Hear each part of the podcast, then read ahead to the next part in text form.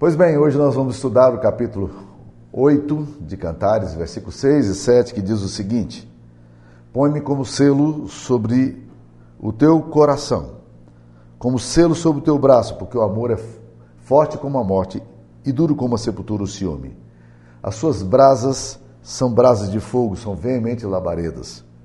As muitas águas não poderiam apagar o amor, nem os rios afogá-lo.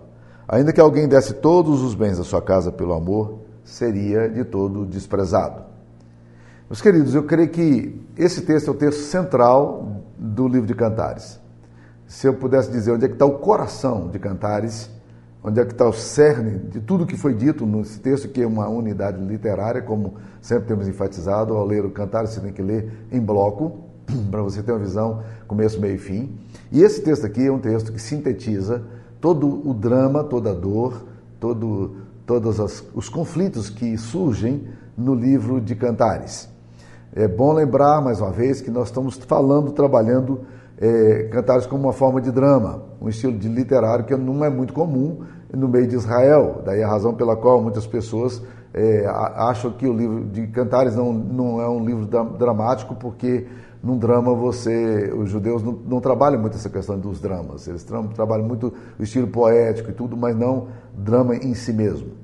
Mas é bom lembrar que nós estamos trabalhando um conceito, uma amarração feita por Heinrich Ewald, um exegeta alemão, em 1826, que desenvolve a ideia de que Cantares é um, é um, é um livro com três personagens. É Salomão, que é um dos personagens do texto, a Sulamita e o namorado dela que ficou no campo e que ela quer voltar para ele e não quer ficar com Salomão. E temos no meio dele aquelas lutas que surgem entre, entre a Sulamita e as filhas de Jerusalém que estão no harém. E as filhas de, de, de Jerusalém querem convencer a Sulamita de se doar ao rei, é, como tanto, tantas outras mulheres já faziam. É bom lembrar que Salomão teve mil mulheres. E essa menina que é fiel ao, e que ama o seu namorado, que ficou em casa, que não está aqui, né? Ela então diz não, ela não quer, ela não quer de forma nenhuma se atrever a isso. Se você quiser aprofundar um pouco mais isso, na primeira palestra que eu dei sobre cantares, eu exponho mais exaustivamente isso aí. Então, cantares é dividido em refrões. Você vai ter o primeiro ato, e esse drama aí divide esses, esses, esses atos dos dramas. Nós temos aí do capítulo 1, versículo 1 até o capítulo 2, versículo 6, o primeiro ato, depois você tem do capítulo 2, versículo 7 até o 3, 4, o segundo ato, depois você tem do 3, 5 até o 5, 7, o terceiro ato, depois você tem quarto ato do 5, 8 até o 8, 3, e nós temos o epílogo que vai do 8, 4 até o 8, 14.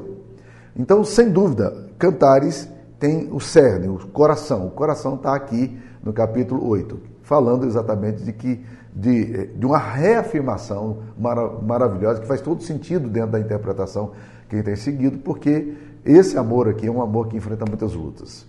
Esse amor aqui é um amor que passa por muitas tempestades, muita oposição, muita pressão, pressão social, pressão de grupo, pressão é, dos poderosos, pressão da família, pressão do dinheiro, e essa menina vai se afirmando, afirmando o seu amor e sua dignidade, e no final do texto o texto está dizendo as muitas águas não poderiam apagar o amor. E esse texto aqui, particularmente, ele fala de algumas figuras interessantes do amor, e a partir dessas figuras a gente pode, pode tentar entender o, o amor na dimensão de Deus, na dimensão do amor mais puro que nós podemos encontrar de um homem com uma mulher. A primeira coisa que a gente vai perceber é que ele fala do amor como um selo, essa é a primeira figura. Põe-me como selo sobre o teu coração, como selo sobre o teu braço. Na verdade, a palavra selo pode também significar sinete. Vamos tentar entender isso aqui. A primeira figura que nós temos, então, é do selo. Vamos lá. O selo traz a ideia de inviolabilidade. Ou seja, quando você escreve uma carta, até os dias de hoje, quase ninguém escreve carta mais hoje, mas quando você escreve uma carta e coloca o selo e destina a uma determinada pessoa, só aquela pessoa a quem essa carta é destinada é que tem a, o poder de abrir. As pessoas podem violar, mas se violarem, elas estão cometendo um crime. Quando chega uma carta para minha esposa lá em casa, eu não abro a carta, a carta é dela. Quando chega uma carta para minha sogra que mora com a gente em casa, eu não abro a carta, a carta é dela. Né? E o mesmo acontece conosco. Por quê? Porque o selo traz essa ideia de inviolabilidade. Você não pode violar isso aí. E nos dias que esse, esse, livro foi escrito, a questão do selo inviolável era mais séria, porque o selo normalmente era uma marca real. O rei estampava isso aí. Muitas vezes ele colocava um pouco de cera, de, de, de vela, de, de parafina e colocava ali em cima e ele pegava com o selo real e, amolecia aquela cera e colocava em cima o seu dedo, estampando ali o, o, anel seu e era uma forma de dizer ninguém deve mexer nisso aqui, porque essa carta aqui é destinada aos, aos seus eh, endereçados e, e nenhum portador nem se atreveria a mexer e abrir para ver o conteúdo daquilo que estava sendo escrito. Então é um selo que, que que está aqui presente. Ninguém pode violar um selo. Então a primeira figura que tem do amor aqui é o amor como alguma coisa inviolável. E eu quero trabalhar isso aí. Quando a Bíblia diz, é, é, põe-me como selo sobre o teu, o teu coração, na verdade está falando que ninguém, era, é um, um anseio de que ninguém pudesse tocar naquilo que era pertencia a outra pessoa. A palavra hebraica que aparece aqui para selo, clothan, ela, ela também significa sinete. É, aparece lá em Êxodo 28, 11, Êxodo 28, 21, Jó 38, 14, em vários outros textos. E os hebreus usavam o sinete pendurado sobre o peito. É, colocar o selo sobre o coração é, refere-se à legitimidade, assim como um documento era autenticado pelo, pelo, selo do rei e não poderia ser violado. Essa figura do amor, é, como selo, é alguma coisa extremamente importante hoje em dia. Por quê? Porque nós estamos percebendo um esvaziamento da ideia da aliança, do compromisso que as pessoas fazem uma, uma contra a outra. E quando você vai lá para Malaquias 2,15, a Bíblia diz que Deus está testemunhando contra o povo, dizendo: O Senhor foi testemunha da aliança entre ti e a mulher da tua mocidade, com a qual tu foste desleal, sendo ela a tua companheira e a mulher da tua aliança. Então Deus está dizendo: Olha eu fui testemunha do selo que você fez. Você não deveria ter quebrado esse selo. O, o, o selo que é dado por Deus, do qual Deus é testemunha, é, é, é, alguma coisa que não pode ser violada. Ela foi autenticada por Deus. E é por essa razão que o casamento ele precisa da bênção, ele precisa de um compromisso, ele precisa de um selo. Né? Hoje nós estamos falando de casamento como contrato. É muito vazia essa ideia do contrato. Contrato é uma coisa humana, é, faz um contrato de casamento. Enquanto o casamento ele possui um elemento de sacralidade no qual a gente não pode perder. Então, nós precisamos entender que o selo traz a ideia de inviolabilidade, mas também agora nós precisamos também entender que o selo traz a ideia de intimidade. Colocar o selo no braço é, no, é, era uma forma também de comunicar aos outros de que a, aquela pessoa que estava usando aquele sinete ela também estava compromissada com outra pessoa. E quem visse aquele sinete saberia de que aquele era um vínculo. Eles não usavam aliança como nós usamos. Mas a mesma ideia pode ser aplicada para aliança. Quando eu uso uma aliança, eu estou dizendo o seguinte: eu quero que todos entendam, porque é um símbolo. Eu estou dizendo que eu tenho um compromisso com alguém que algum dia, num determinado dia na minha história, eu fiz um compromisso de fidelidade a essa pessoa a quem eu amei e com a qual eu me comprometi. Então, o selo traz a ideia dessa intimidade. Presta atenção. Já pararam para pensar que a, aliança, por exemplo, ela, ela é alguma coisa que não tem, é, é, que você não sabe nem onde é que está o começo nem está o fim, mas já pararam para pensar também que a aliança, ela representa alguma coisa que cabe só num dedo. Você não coloca aliança em dois dedos. Aliança é para essa intimidade, para alguma coisa que está aqui, né? É, e eu assumo essa aliança, essa aliança traz a ideia de intimidade. E é isso que você vai perceber no livro de Cantares.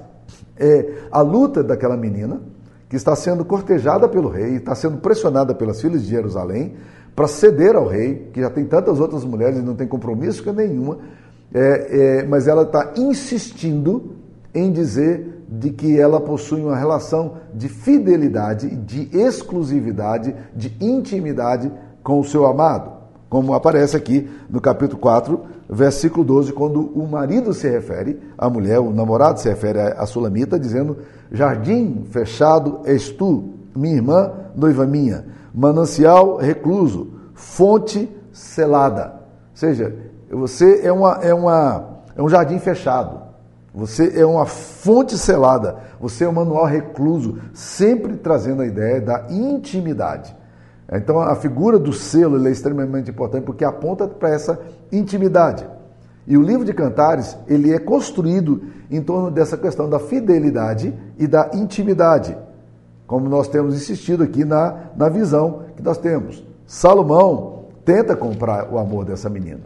E quando ele tenta comprar o amor da menina, parece que ele tem sucesso, porque, porque ele paga mil ciclos, como diz o capítulo 8, versículo 12, e paga 200 ciclos para as pessoas cuidarem dela, para que disserem, olha, ela é do rei agora, mas aquela compra era uma compra forçada, ela não queria se entregar ao rei. E ela começa no capítulo 1 dizendo que a vinha que me pertence eu não guardei. Então, ela, ela no, no, capítulo 1, ela está falando de uma frustração e do desencanto que ela tem consigo mesma por ter sido levada para o palácio e a sua impotência. Mas no capítulo 8, versículo 12, ela vai fazer um movimento contrário, ela fala da dignidade dela, dizendo: A vinha que me pertence. E veja só que o capítulo 1, versículo 6 é completamente oposto ao capítulo 8, versículo 12. A vinha que me pertence está a meu dispor. Tu, Salomão, terás os mil ciclos. Mas a vinha que me pertence é minha. Você não vai tocar nessa questão da intimidade, porque não é, não é para você. Eu não amo você. Eu não tenho compromisso com você. E aí Salomão é colocado aqui como um rei que paga, mas não leva. Um rei que tenta comprar, mas ele não consegue comprar o amor daquela menina, que tem um compromisso com a outra pessoa. Então ela afirma a sua dignidade. Ela afirma sua dignidade. No capítulo 8, versículo 10, ela até fala de uma forma muito severa, ela diz assim: é, 8, 9, desculpa. É, ela, ela, não, 8, 10 mesmo. Eu sou um muro. Ela se afirmando, eu sou um muro, e os meus seios como as duas, as suas torres. Sendo eu assim, porque eu sou dessa forma, se você bater, você vai cair, porque não vai entrar, é uma barreira para qualquer outro afeto. Sendo eu assim, uma pessoa que se fecha para qualquer possibilidade de um outro, de, de uma outra pessoa penetrar, sendo eu assim, fui tida por digna da confiança do meu amado. O meu amado pode confiar em mim, porque, porque o, o que eu sou, o que eu tenho, é para o meu amado. E essa é a linguagem da intimidade. Os frutos do amor os, que, ela, que ela doa e ela se oferece ao seu amado no texto, é, é para o amado, não para o rei. O rei é, não vai entrar aqui, porque ela é um, uma fonte selada, ela é um jardim jardim fechado, é um, é um lugar recluso, não é para muita gente entrar. É um lugar de intimidade. Então, selo traz a ideia da inviolabilidade e traz a ideia da intimidade, mas traz uma terceira ideia. Selo é compromisso. Selo é compromisso. Selo fala de vínculos. Pessoas selam pactos que devem ser cumpridos. Quebra de pacto significa desobediência a Deus e por isso Deus não tem prazer nisso aí. O amado da Sulamita, ele pede para que ela o ponha como selo sobre o seu coração, como um sinete sobre o coração, uma marca autenticada, inviolável, e a instituição do casamento ultimamente tem esvaziado muito, porque os compromissos que são assumidos, eles são, eles parecem brincadeira. A Edmé Williams é uma pregadora muito conhecida e ela é muito engraçada na forma como ela fala das coisas, né? E ela diz o seguinte: olha, muitas vezes ela diz que participar de um casamento hoje, é, muitas vezes dá a sensação de que ela está participando de uma farsa. Porque ela se prepara, ela compra o presente do casamento, ela prepara o vestido dela, e aí ela vai para ser madrinha daquele casamento, chega ali, é a madrinha do casamento, e daí seis meses, quatro meses, as pessoas já acabaram. Ela diz: nós deveríamos receber uma indenização dessa, desses casais que rompem o casamento tão rápido, porque nós gastamos dinheiro, nós investimos presente e esse casamento não tinha nenhum significado para aquelas duas pessoas que fizeram o compromisso. Né? Quando Jesus é interrogado é, é, sobre a questão do divórcio, em Mateus 19, é, os, as pessoas perguntam por que, que Moisés mandou dar carta de divórcio repudiar? E Jesus diz: olha, por causa da dureza do vosso coração é que Moisés é, lavrou carta de divórcio vos permitiu lavrar carta de divórcio. Não é um mandamento, mas é uma permissão. Ele diz: entretanto, Não foi assim desde o princípio. Porque o que Deus ajuntou, não separe o homem. Alguém disse que é, é, quando Jesus refere-se, dizendo se serão os dois uma só carne, era a ideia de você pegar duas folhas de papel, né? pega aí uma, duas folhas de papel, passa cola de um lado e do outro, e você cola essas duas folhas de papel. E aí você, depois que elas, que essas, elas são coladas, tente arrancar uma folha de papel da outra. Ela vai rasgar. Eventualmente você vai conseguir sair, arrancar pedaços, mas a folha de papel nunca vai sair mais intacta. Por quê? Porque, na verdade, o casamento é um compromisso, é um pacto, é uma aliança. E por isso a gente luta pela questão da inviolabilidade do casamento, ainda que é, muitas vezes a gente perceba é, que, que, por causa da dureza do coração, ou de um, ou de outro, ou de ambos, o casamento não vai adiante. Né? Nós não queremos que, que o divórcio é um pecado imperdoável, mas nós queremos sim que ele é um, uma transgressão de um princípio de Deus e que deve ser o casamento tem que ser levado muito a sério nos nossos selos, nos nossos votos, na nossa aliança, nos nossos compromissos, porque são vínculos sagrados estabelecidos. E Deus não tem nenhum prazer em que haja ruptura desses votos e alianças estabelecidos. Então, a primeira figura que nós temos aqui é a figura do selo, a primeira figura do amor. A segunda figura do amor que a gente vai encontrar aqui é a figura comparativa de amor com a morte. E isso aqui, meus queridos irmãos, dá um nó na cabeça da gente. Por quê? Porque quando você lê aqui, o amor é forte como a morte, o que, que é que amor tem a ver com a morte? Como é que nós podemos comparar amor com a morte? Nós temos aqui o que a gente chama na linguagem, é, na gramática, de, de figura de linguagem. Nós temos aqui uma antítese, ou temos aqui um paradoxo. Ambos são dados, são usados para dar maior expressividade ao texto através da oposição de palavras ou de ideias. Essas figuras de linguagem servem para deixar o texto mais interessante, mais divertido, mais expressivo, mais provocativo, que é exatamente o que acontece conosco. Trata-se de um recurso amplamente usado eh, em textos literários. Duas figuras antagônicas, como amor e morte, que são colocados de forma comparativa, gerando polêmica porque suas naturezas são distintas na sua própria essência. É, o paradoxo se fundamenta na oposição. Como é possível que a morte seja comparado ao amor? Figuras tão opostas na sua própria essência. A morte extingue a vida e o amor dá vida. Como é que nós podemos comparar a morte com a vida? Essa comparação é uma comparação, portanto, paradoxal. Isso é, trabalha com antítese. Usa uma figura pelo qual ela vai tentar salientar a oposição entre, entre as duas palavras ou a ideia. E isso aqui é uma oposição flagrante. Morte e amor, realidades completamente diferentes que representam oposição e contradição. É, nesse caso, nós vamos usar duas figuras é, completamente diferentes para exemplificar, através de, desse paradoxo, é, usando comparações estranhas. E é isso que nós precisamos fazer. O amor eterno é apaixonado, quente, a morte é agressiva, ela é repulsiva, ela é fria. O amor aponta para a deteriorização, enquanto a, a morte para a deteriorização, enquanto o amor para a organização. O amor traz a ideia de celebração, alegria e vida, enquanto a morte aponta para a dor, para o luto, para o sofrimento. O amor nos traz a visão de, intim, de unidade, a morte traz a ideia de separação. Então, como comparar duas realidades tão distintas? Vamos lá. Primeiro, morte, morte e amor trazem consigo o germe do inesperado, da surpresa. Já viram como é o amor? Como ele surpreende a gente? Quando você está completamente desarmado, e de repente você olha e alguma coisa te fisga, alguma coisa te prende. Você olha a pessoa e você não estava nem pensando eventualmente em nada naquele exato momento, mas quando você vê, aquilo ali faz todo sentido para você. Eu me lembro muito bem quando eu vi a, a Sara pela primeira vez. Ela tinha 13 anos de idade e eu tinha 18 anos de idade. Na verdade, tinha 17 na época.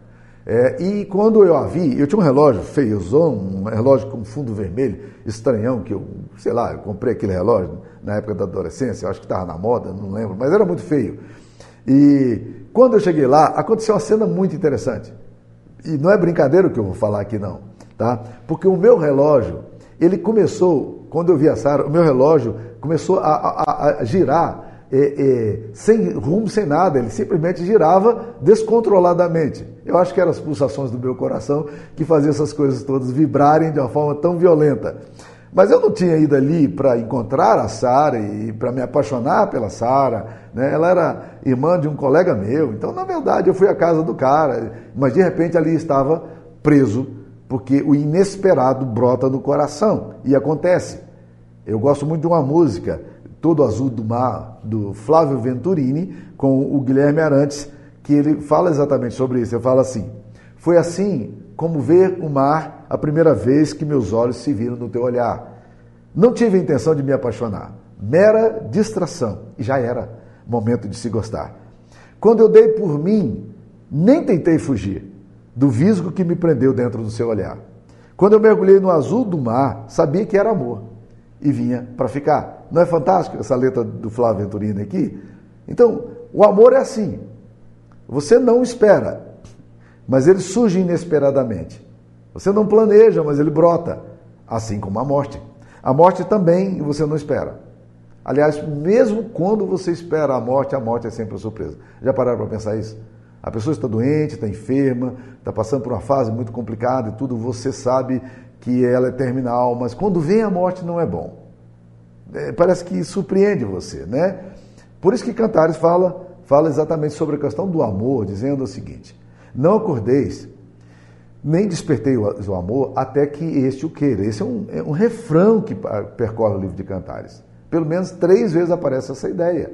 Não acordeis, nem desperteis o amor até que este queira. O amor, de repente, bum, ele brota, ele aflora, ele não é algo planejado, não dá para comprar, não se vende, não dá para marcar hora, não depende da torcida dos outros, não depende da pressão, dos planos pessoais, né? nem do entusiasmo dos pais, que muitas vezes ficam, ficam tão empolgados com, com aquele menino que aparece, com a filha, ou o contrário, né? E eu me lembro de uma brincadeirinha de uma, de, um, de uma, de uma pessoa que o rapaz chega perto dela, a moça, o rapaz chega perto dela e está muito interessado nela, e ela percebe, e ela, aquele moço é muito querido da família, os pais gostam muito daquele moço. E ela então vira para ele, é, esnobando, e fala assim: Você é o genro ideal para os meus pais. Lamento, porém, dizer que eu sou uma filha muito desobediente e rebelde. Ou seja, não vai rolar porque meus pais querem que role. Né? Às vezes nós, como pais, gostaríamos muito que o nosso filho casasse com isso, ou nossa filha casasse com aquilo, né? com aquele, mas não, é assim que a coisa surge. Amor e morte são, tem essa, essa dimensão é, é, do inesperado. Amor não tem fórmula, cresce rápido ou vem lentamente. E quem sabe descrever as vias que o amor pode percorrer, as tintas que o amor emprega para desenhar suas rotas, as trapaças que muitas vezes o amor, o amor faz. Eu me lembro de uma moça que dizia sempre: Eu não quero casar com, pessoa, com, uma, um, com uma pessoa que seja baixinho, que tenha bigode e que seja pastor. Né? Pois bem, ela encontrou uma pessoa que era baixinha, que tinha bigode e que tornou-se pastor logo em seguida, porque estava estudando no seminário. Né? Não é assim que acontece muitas vezes?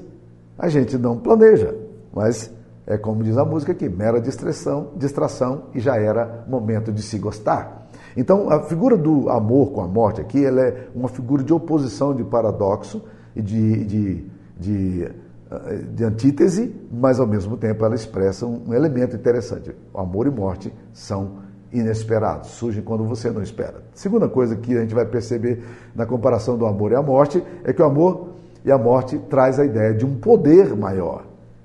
Quem é que pode desafiar o amor? E quem é que pode desafiar a morte? Ambos são mais fortes do que o próprio ser humano. Ambos possuem elementos irresistíveis.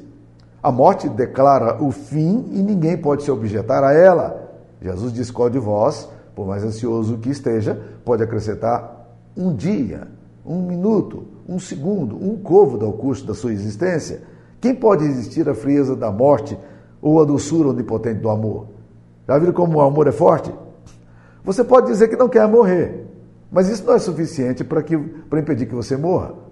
Poucos dias atrás, eu estava lendo uma entrevista que foi, é, foi dada por Boris Casoy, é, conhecido economista no Brasil, né, comentarista político, e ele deu essa entrevista no dia 15 de janeiro de 2021, na Jovem Pan.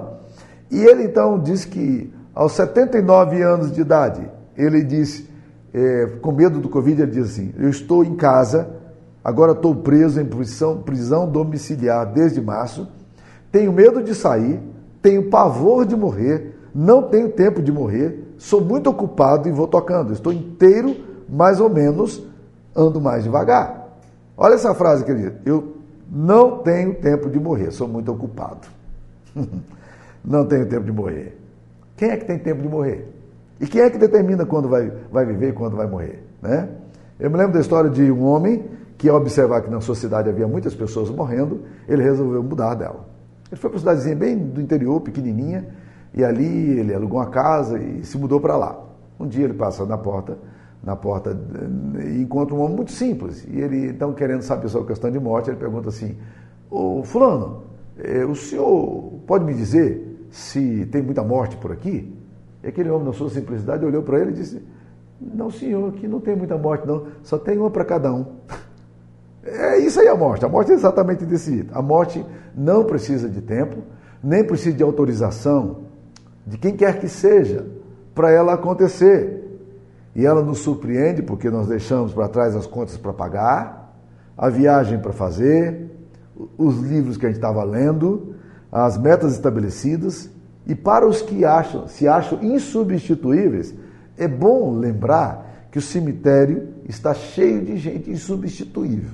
Tá? Mas a vida continua. Da mesma forma, haja o amor. Ele chega sem pedir licença, ele invade a história muda a nossa vida, desconcerta, são poderes maiores, são poderes irresistíveis. A morte e o amor são assim. E é nesse sentido paradoxal que amor e morte podem ser comparados. Mas eu queria falar de uma outra coisa ainda sobre a morte e o amor. A morte e o amor desestruturam. É, desestrutura. O amor tem poder de desestruturar, de avacalhar a vida. Ele tem o poder de desestruturar proteções, nossos castelos emocionais, nossas fortalezas.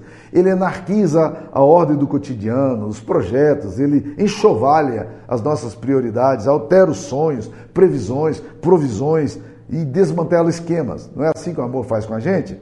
Pense, por exemplo, no encontro de Ruth, a Moabita, com Boaz.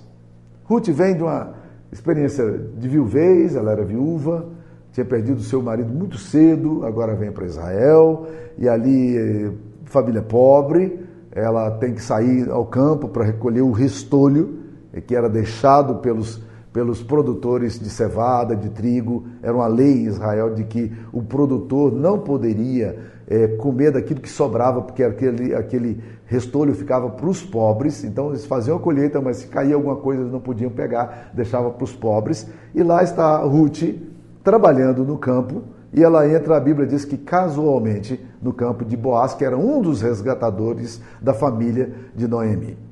E quando ela entra ali naquele lugar, ela se depara com uma situação interessante. E a situação é muito lacônica e patética, porque Boaz é um fazendeiro cobiçado, ele é um solteirão, ele é rico. E ele vem da cidade para ver como é que está a colheita, vai acompanhar a colheita. É um fazendeirão. Quando ele chega ali na colheita, ele bate o olho naquela mulher, em Ruth, e ele fica desconcertado. Literalmente desconcertado. A tal ponto de que ele vai atrás para tentar descobrir quem é, ele, ele perde a compostura.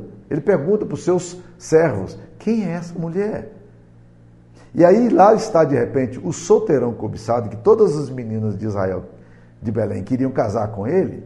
O solteirão cobiçado sentando com os anciãos da cidade porque ele descobriu que ele poderia se casar com aquela mulher e ser o resgatador dela. Lá está ele, de repente, é, negociando com um parente mais próximo que tinha o direito de, de se casar com aquela moça, por lei. cumprindo a lei do levirato. Lá está então agora ele dizendo: não, tudo bem, coloque mais comida aí para ela, deixe mais restolho para que ela possa pegar mais. E, e quando ela chega em casa, a Noemi fica impressionada porque ela vê a quantidade, ela pegou 17 quilos de cevada. Era muita coisa para um dia só, recolhendo restolho. E ela, como se, ela perguntou, como é que você conseguiu tudo isso? É como se perguntasse, você roubou de algum lugar, né? E ela diz, não, não, é, eu encontrei. Aí, se vocês conhecem a história, se não conhecem, vale a pena ler o livro de Ruth. O que eu quero dizer é o seguinte, Boaz se desestrutura. E Boaz não aquieta enquanto não casa com aquela menina. E Noemi foi para o ponto. Ela diz: olha, ele não vai sossegar enquanto ele não resolver essa questão.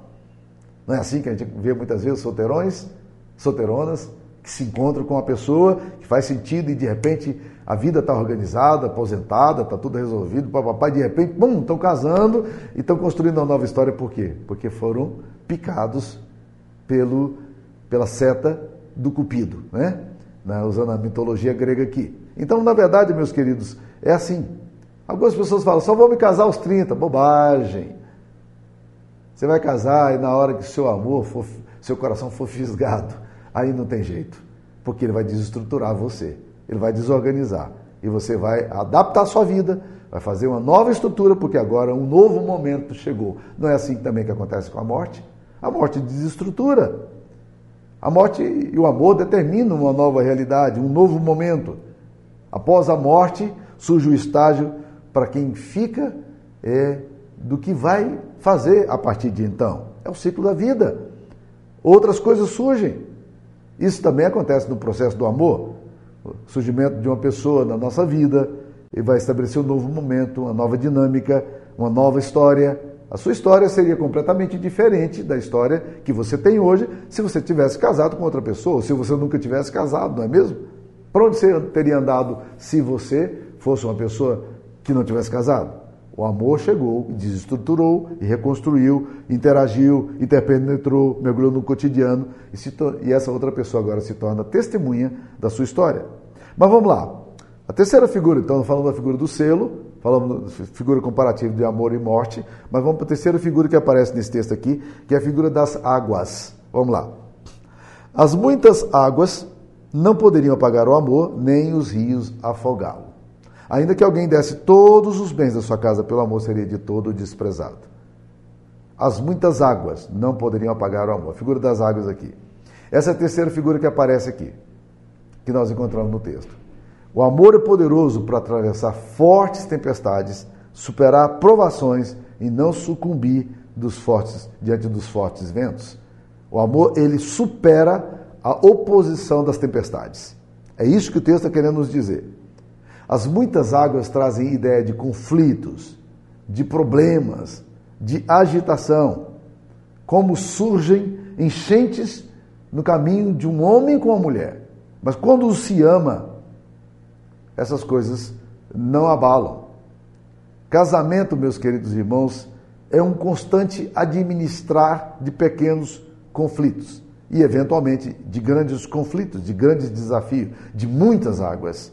E elas estão aqui. E quando essas muitas águas nos vêm, a gente tem a impressão de que agora o amor vai embora. Agora vai acabar. Mas eu quero dizer uma coisa interessante para você. Eu sou pastor há 41 anos. Eu nunca vi um casamento acabar por causa de conflito, por causa de problemas. Eu nunca vi um casamento acabar porque o dinheiro está pouco.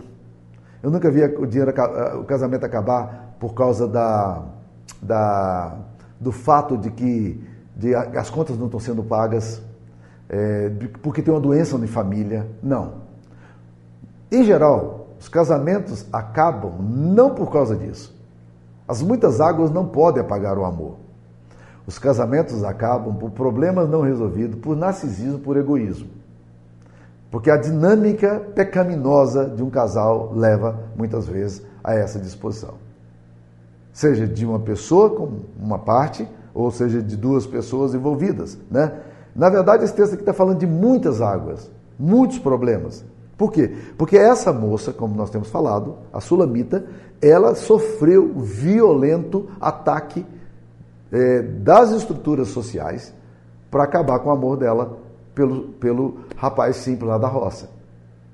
Salomão paga dinheiro, a família apoia, os caras mantêm ela em vigilância, tudo está sendo organizado, tudo está sendo estruturado para quê? Para que ela possa ficar com o rei, mas ela não quer o rei.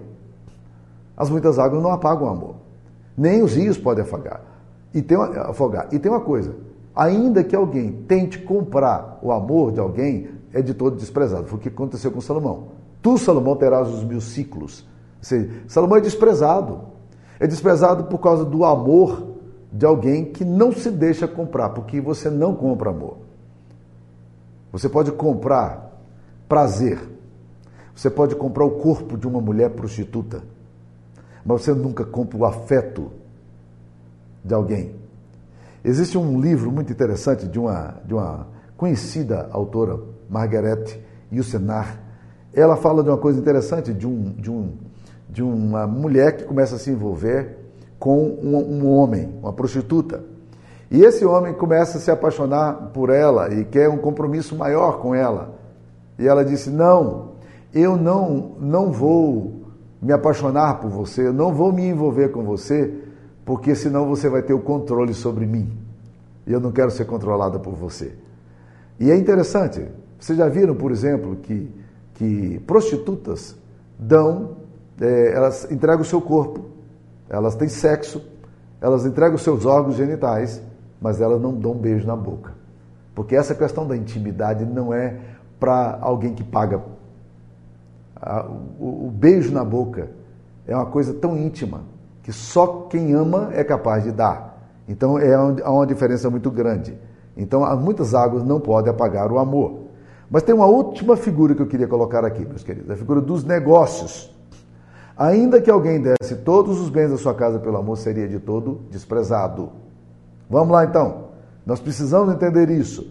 Numa época onde o amor é tão banalizado, numa época onde ah, ah, os poderosos acreditam que podem ter o que eles quiserem, é fantástico a gente poder perceber que essa menina aqui reflete o caráter íntegro de uma mulher que diz: não, não, você não vai me comprar.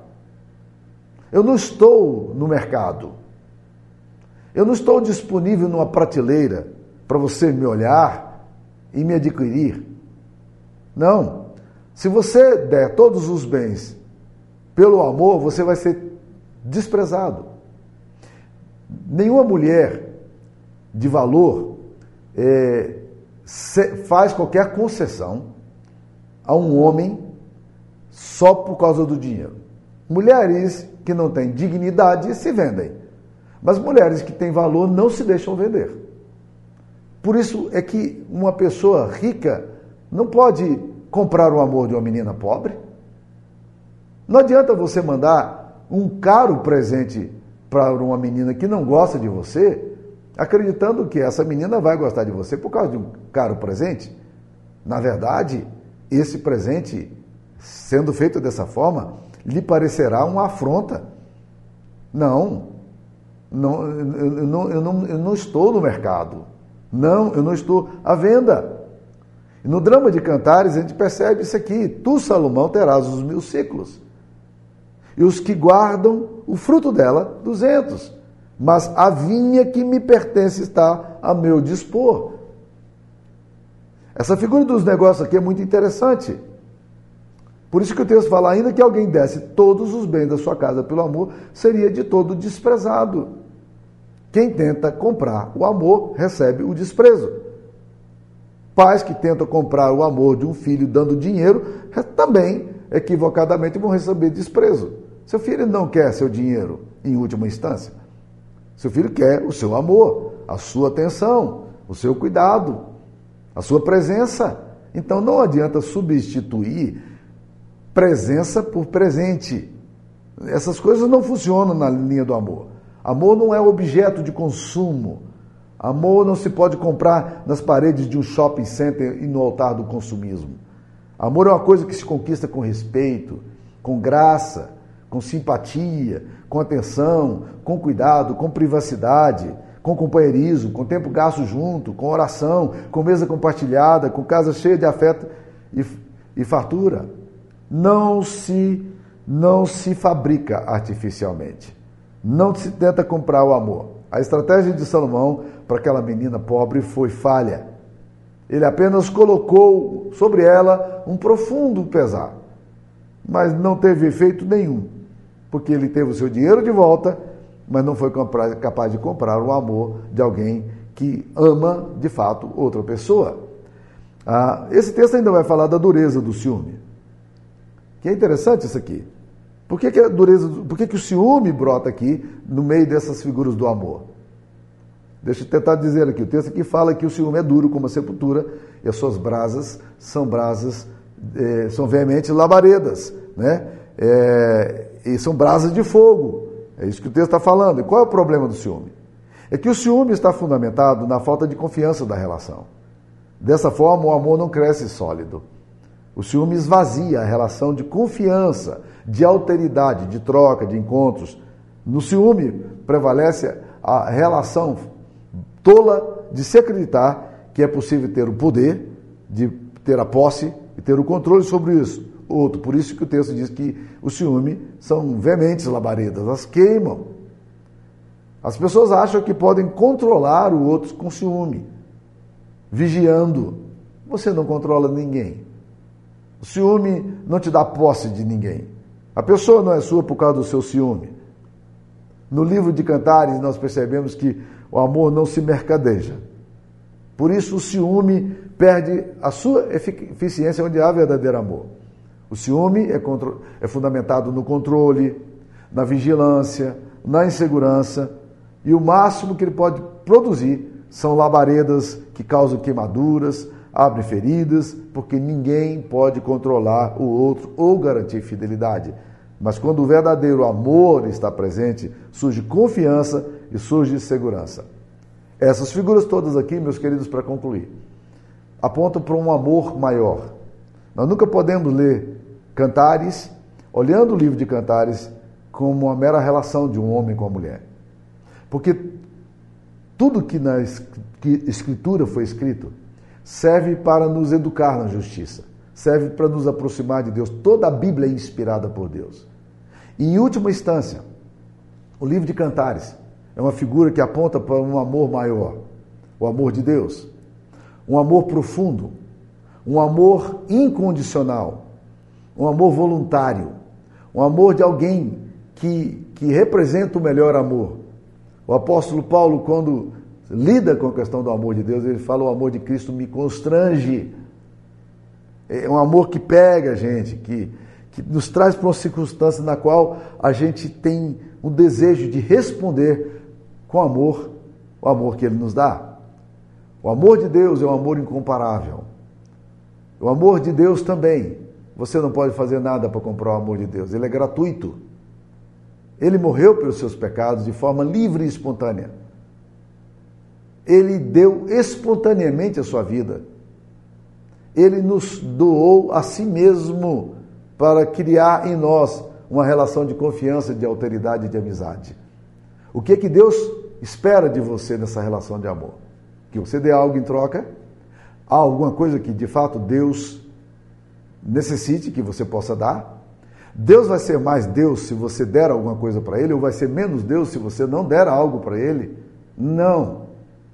O amor de Deus é voluntário, é espontâneo, é gratuito. Quando a gente recebe um presente assim, a nossa resposta ao amor de Deus deve também ser uma resposta bem simples. É a resposta do muito obrigado. Já viram aquela cena na festa de aniversário e você recebe um determinado presente e você fica tentando justificar, não, eu não mereço, não, não sei o quê, papapá. Não.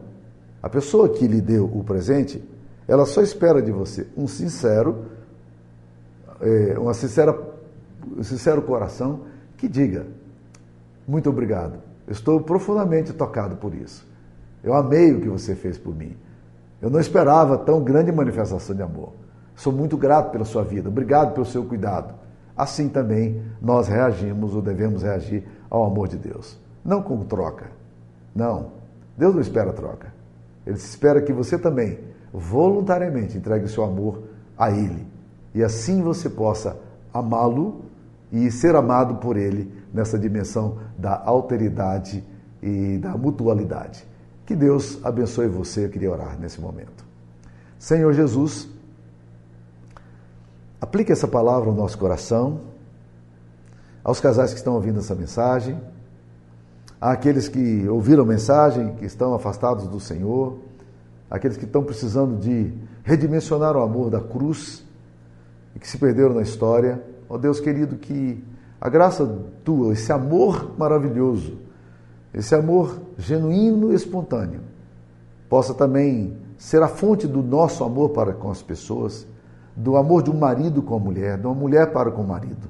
Que se gere espontaneamente e voluntariamente isto em nós, para que a gente ame o Senhor como o Senhor nos amou. Ensina-nos a amar, ensina-nos a perdoar, ensina-nos a redimensionar o nosso amor. Em nome de Jesus. Amém. Que Deus abençoe você. Fique na paz.